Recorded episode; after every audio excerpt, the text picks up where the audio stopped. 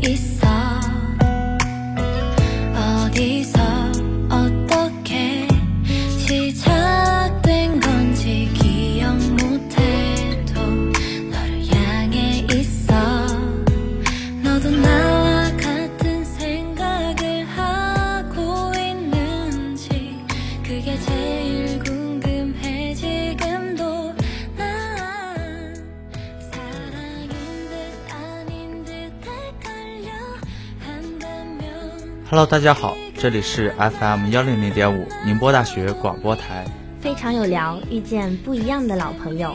我是今天的主播奶盖，我是今天的主播维尼。这是维尼和奶盖的第二次合作了，不知道最近奶盖身边有没有发生什么可以与大家分享的，让我们一起探讨的事情呢？有啊，在本月的一号啊，浙江省的美术联考顺利结束了。随后，有一些学艺术的学弟学妹们向奶盖咨询了关于大学文化要求的问题。看到现在的他们啊，奶盖不由得就想起去年的自己，以及和我一起为了心中的目标努力的艺术生同学们。嗯，是的，维尼也是艺术生。现在看现在正在备考的联考，还有一些校考的同学们，也是想到了当时的自己。记得去年这个时候也是，当时是。在抓紧时间复习一些联考啊、校考这些美术的院校，然后之后呢，也要准备一些文化课，然后随即而来的高考，然后为之做准备，也是非常紧张的冲刺环节。嗯，那我们今天不如就来探讨一下关于艺术生的事情吧。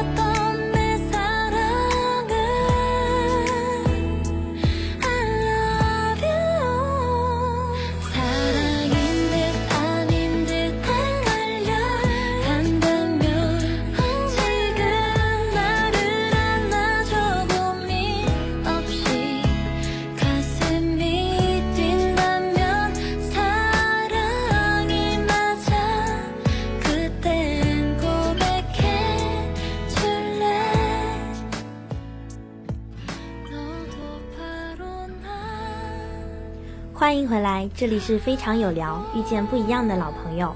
我是今天的主播奶盖，我是今天的主播维尼。那么我们要如何定义关于这艺术类考生呢？其实关于艺术类考生，也相信有一些伙伴相信不了解他。那么我们给大家解释一下，究竟该如何定义艺术类考生？好的，艺术类考生呢，是指报考艺术类院校、艺术专业。或普通高校艺术专业的考生，这类考生呢，与其他类型的考生不同，除了要参加高考外啊，还必须参加所报考学校或者本地区组织的专业考试。该类考生必须是专业考试合格，且高考成绩达到该院校录取分数线才能被录取。所以，我们常说的表演、美术、音乐、体育等，都属于艺术类考生报考的专业。嗯，是的。那么近年来呢，艺术类专招业专升也是非常的火爆，像我们艺术类考生的话，区别于文化课考生，他需要兼顾自己的专业课与文化课，相比较之下压力还是蛮大的。那么近年来呢，也是报考的人数也是年年随之增加的。嗯，那么为什么要选择艺考呢？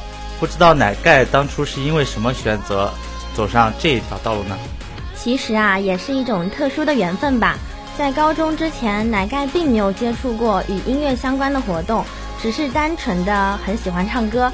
恰好高中又进入一个特色学校，通俗的讲呢，就是在我们学校，大部分都是像奶盖这样的艺术生。在高一选专业的时候，也是抱着感兴趣，并且觉得可以多一份技能的念头，选择了它。其实当时想的很简单啊，我喜欢的话，那我就去做。后来发现，来到音乐这个世界探索一番，真的是非常奇妙。相信维尼在学美术的时候，也会感受到美术的美妙吧？嗯，是的。其实对于维尼当初呢，也是在小学升到初中这一阶段，也是自己当时喜欢美术这一条道路。然后呢，自己当时按区域划分，也是分到了一个这样艺术一个院校。之后呢，他是初中与高中都有的。后来维尼也去了他所在的艺术院校的高中，然后也参加了艺术类高考，然后就成为了一名美术生。是的，其实选择艺考在奶盖的高考这条路上，增加了很多的乐趣，减少了学文化课时的疲惫，也让我的生活更加的多姿多彩。嗯，那么想一想，关于艺考有什么故事让奶盖可以难忘的呢？或者说是从中我们学到了什么？奶盖。记忆最深刻的大概就是最后冲刺阶段的集训吧，因为奶盖是音乐专业艺考生嘛。嗯。记得在即将艺考的那段时光里，我们几个来自五湖四海的小朋友啊，聚集在同一个机构，每日都生活在一个屋檐下，每天泡在琴房里埋头练琴，每天都为唱好每一句歌词而烦恼。同一个音，我们每天都会弹上无数遍。同一个字，我们也会唱无数次。我想，大概音乐教会了我坚持吧。是。那么这样，维尼想起来，维尼的艺术的美术道路也是比较比较艰难的吧？就是可能在高三那一段，也是在集训的时候，就可能是在课间呀。当时是每天早起贪黑，然后早起完之后，可能就会去教室里背一会儿单词，或者直接画一会儿画。或者在课间的十，哪怕是十分钟，甚至五分钟，都也要拼命的再多画几笔。当时的作业也是比较多的，然后就可能会拼命不断的画呀画这样。嗯。然后到中午吃饭的时间也是，中午乃至午休这一段时间也是吃完饭，然后奔跑到画室里，然后再画上几笔，然后等到午休的哨声响了，又赶快回到自己的寝室，然后再休息个。十几分钟这样。嗯，其实奶盖觉得美术它就好像是一种空间上的艺术，而音乐呢是一种时间上的艺术。为了艺考那天，大家可以多一份自信，多一点底气。为了克服考试时的紧张，我们每周都会有一次成果展示的走台，我们会录下视频，记录下我们的成长。在日常里，我们也会互相给彼此弹钢琴伴奏啊。互相解释乐理题目，我们也会在气馁想放弃时给予彼此鼓励。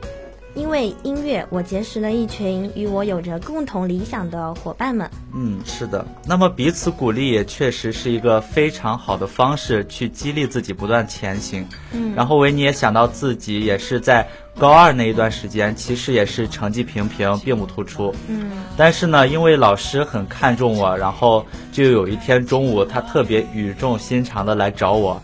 然后就是说，让我去好好的学，就就是自己很看重自己，然后就很打动维尼，觉得既然老师那么看重自己，自己一定不能去辜负自己，辜负老师或者父母这样。嗯，奶盖也很幸运的遇见了一位特别特别好的老师。她是一个台湾的女孩子，虽然年纪很小，但在音乐方面已经有了很出色的成绩。她非常的温柔，与我们讲话的时候很亲切。我还记得她会跟我们一起早起爬山锻炼，在山顶上练歌练试唱，会陪着我们在深夜里一起刷乐理题，也会在我们表现好的时候啊，请我们喝奶茶、吃炸鸡。嗯，是。其实，在繁忙的绘画与专业课学习的同时呢，我们也可以与小伙伴一起在画室里打打游戏、看视频，然后聊聊天，这样也是给自己繁忙的业余抽出一点生活，然后来增添一些乐趣。嗯。说到这儿，奶盖不得不说，我是真的很想念我这些音乐伙伴们。记得当时我们有一个大教室，我们会在集中，我们会集中在那里上大课，在那个教室里有很多很多段动人的回忆。奶盖记得我们会在上课前给一个同学唱生日歌，祝他生日快乐。我们也会在每一个人离开的时候，强忍着不舍欢送他，给予他祝福。我们在那里相识，也在那个最初的地方拥抱分别。我想，这就是艺考给我带来的吧。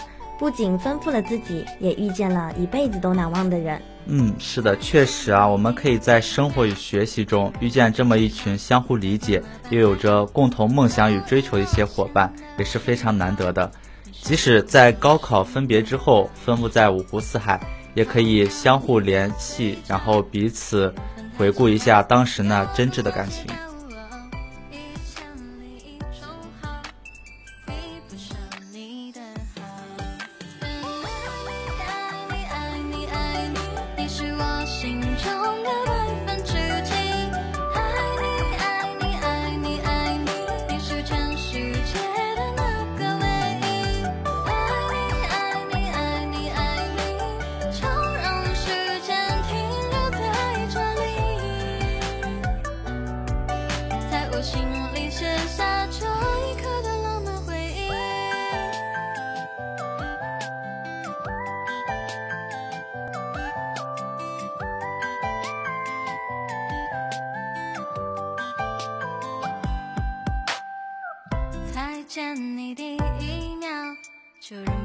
笑，要怎么办才好？若隐若现的讯号，你是否搜寻得到？偷瞄你的嘴角，这缘分太奇妙，要我怎么戒掉？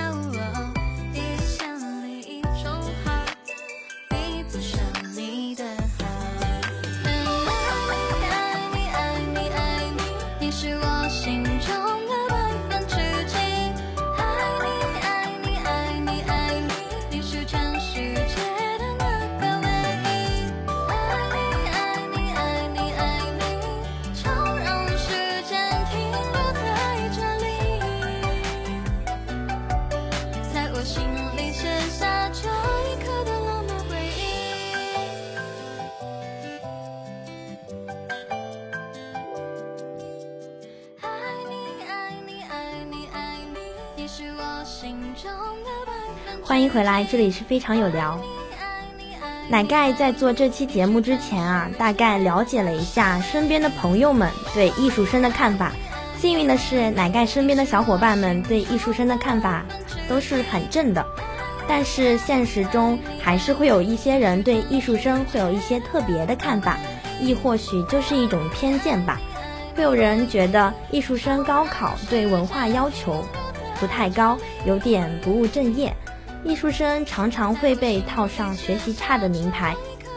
一个朋友告诉过奶盖，他曾经也差点走上了艺考这条道路，但是碍于成绩还不错，并且可能是家长的观念吧，后来他也就放弃了这个念头。嗯，也许对于艺术生这一个概念呢，可能是受传统观念的一些影响，就可能会觉得啊，这个是艺术生，怎么怎么就可能。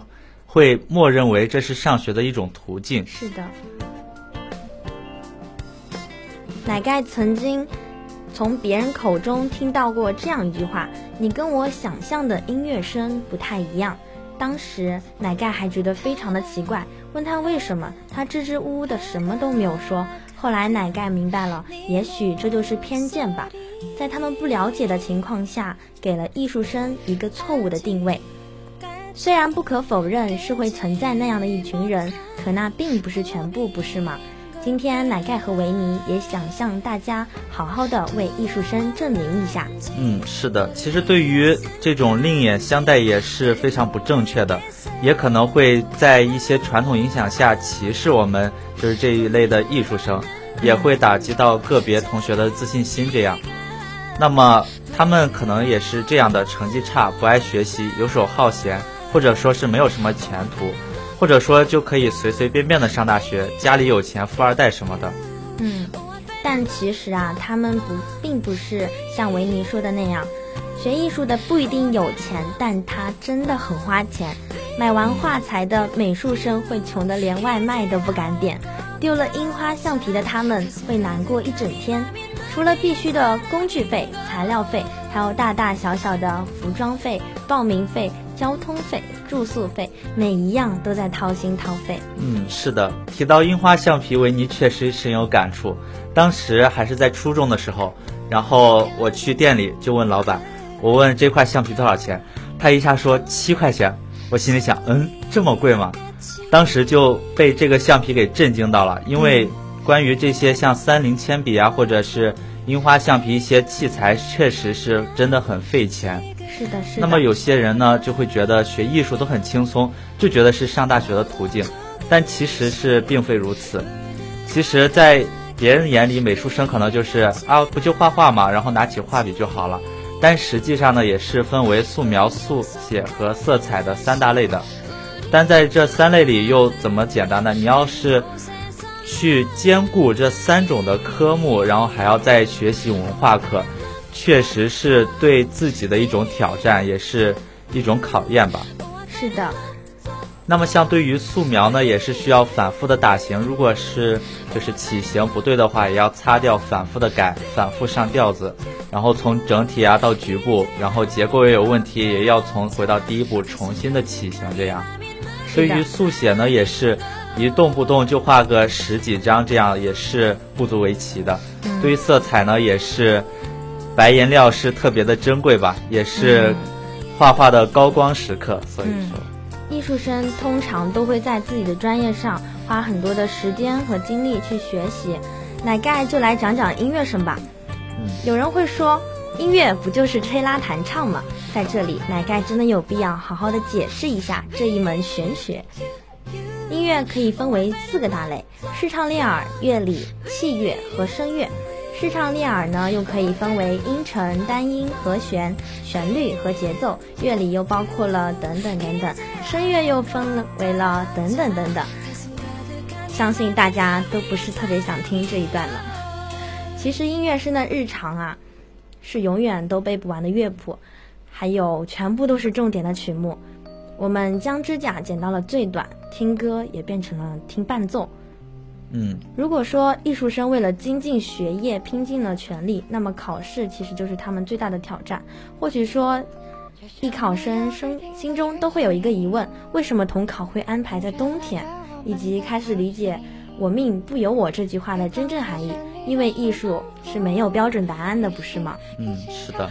那么对于我们美术生来说，也是，因为他每幅画的评判标准也是不一样的。也许是随评委老师的心情啊，或者是当时的一些其他因素，然后所以最终导致的评分的结果也是不一样的。嗯，其实说到艺术生，真的没有人知道他们是如何在两个多月的时间里学完落下一年的东西，也没有人知道他们是如何一步一个脚印走到了现在。艺考它从来都不是捷径，在艺术生的世界里，也从来没有容易两个字。在你看得见的、看不见的地方，他们真的很拼，因为他们喜欢，所以选择了这条路；因为他们热爱，所以坚定地走了下去。是的，我们为了达到梦想，无论是谁，也都需要付出大量的汗水与漫长的时间去学习与成长。没有真正的捷径，只有自身的努力与付出。嗯。那么他们也不知道，学美术集训画画到后期全凭一口气吊着。也不知道学音乐每天练嗓到疲惫指尖上长满了茧，也不知道播音每天控制体型的学子们心中的梦想，也为了自己喜爱的事业搏为之一搏的勇气。嗯，奶盖还能肯定一点，他们是绝对不会拿艺术课做借口和盾牌，他们的文化课成绩肯定也有冲锋的姿态。这些人啊，都是艺术生。是。那么在这里呢，奶盖和维尼也想鼓励一下现在正在走这条路的艺术生们。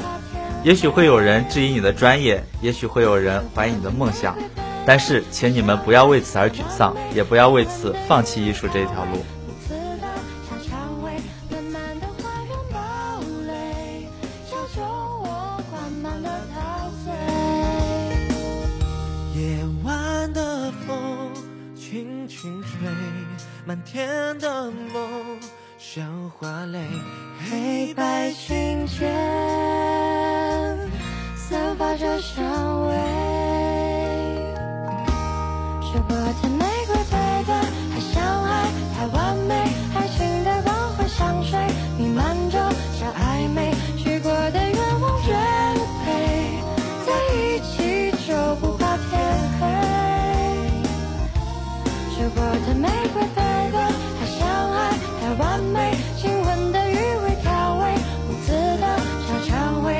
慢的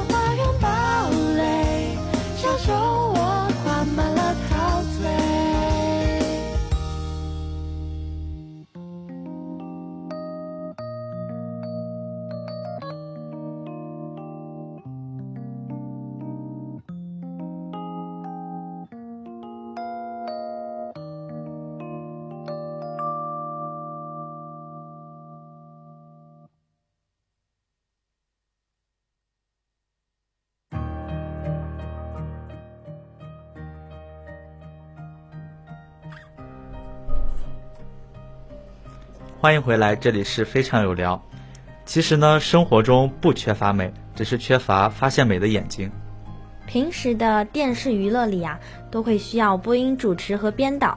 生活中的各种设计，如室内设计、环艺、广告设计等，都和生活息息相关。并且呢，音乐能引导情绪，进行释放或者转换。生活是离不开艺术的。人类的生产发展自古人以来呀，就都和艺术拆不开。嗯，是的。那么艺术生学到的也不只是技法，也可以提高眼界，然后接触到更多不同的人，丰富对自己世界的一种思考。也可以在集训的时候，老师帮助你开阔眼界与见识，也可以让你充满骄傲与自信。而且是为了让你知道，这个世界就是罗森万象，有着各种有趣的事物，也可以让你明白这个世界如此之大，你只是沧沧海一粟，也有许多东西要去学习与包容。学会学会谦逊，才是对自己最有利的方式。像这些啊，都是在除了艺术之外的方寸之地间学不到的。学艺术培养的审美、提高的眼界，都不是一朝一夕能达到的。这也算对自己人生的一种贡献，为自己的人生，也为自己的后代。是，艺术这条路上，经济虽多，最伤人的便是不解与误解。那么，也希望广大的艺术生都能够遵循自己的内心，相信自己。梦想的道路上也有太多的未知，但是我们每一个人呢，都可以成为追梦人背后的一道曙光。奶盖和维尼也相信你们一定能够走好这条路。嗯，那么到了节目最后的安利环节了，那么接下来奶盖想为大家安利什么呢？今天奶盖为大家带来了一个小乐器，它的名字名字呢叫做卡林巴，也可以叫它拇指琴。它是由木材料制成的乐器，非常具有民族特色。它的使用呢是。拇指拨动琴体上的拨拨片而得名，它体积非常小，易于携带和演奏，音色呢非常空灵清澈，有点类似于八音盒的声音，但是比八音盒更加的通透。嗯，那这样就可能类似于尤克里里，我记得，像尤克里里应该就是。维尼感觉就可能是缩小版的吉他这样。是的，是的。但是我们今天介绍的拇指琴呢，其实是比像刚刚维尼说到的尤克里里以及吉他、口琴更为简单的乐器，非常的好上手。有一些拇指琴上会装上一些贝壳或汽水瓶盖等对象。是弹奏时能同时发出一些类似嘶嘶声，也可以在桌子上半翘起晃动，会发出回音一样的回旋效果，或者像铃鼓金属片晃动时发出的响声，它其实可以有很多种的变化。嗯，那么也可以平时用它来作为唱歌或者故事的伴奏。也有些人在长途步行的时候，也会可以拿着它来消遣娱乐时间，这也是可以丰富生活，然后丰富自己的一个娱乐的一个行为吧。嗯，那么接下来奶盖还有什么要安利给大家的呢？最近的天气真的是变化的太快了。嗯，是。奶盖身边的朋友们也有在做一些手工，就是可以用来御寒，其中最火热的就是钩针。钩针是一种编织艺术，它非常的简单易学，工具也不复杂，只需要钩针和毛线就可以了。相信大家在冬天里一定会感受到寒风，我们呢可以用它来制作围巾、帽子或者是手套，它会给我们带来冬日里的温暖。当然，也可以制作杯套、包包、玩偶啊什么的。毕竟圣诞节快要到了嘛，如果大家想要送给自己的朋友、家人或者是伴侣，不妨可以学习一下这门手工，亲自为他们做一份礼物。嗯，是的。我会一秒钟失去心跳。每次你在我身边嬉闹，你是全世界唯一主角。默默的喜欢你苦涩甜蜜，一百次鼓励自己，告诉你我等你，等你喜欢我，等你在秋风起。靠在我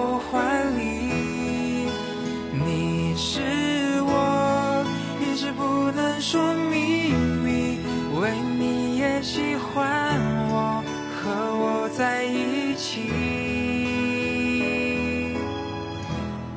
告白才有意义。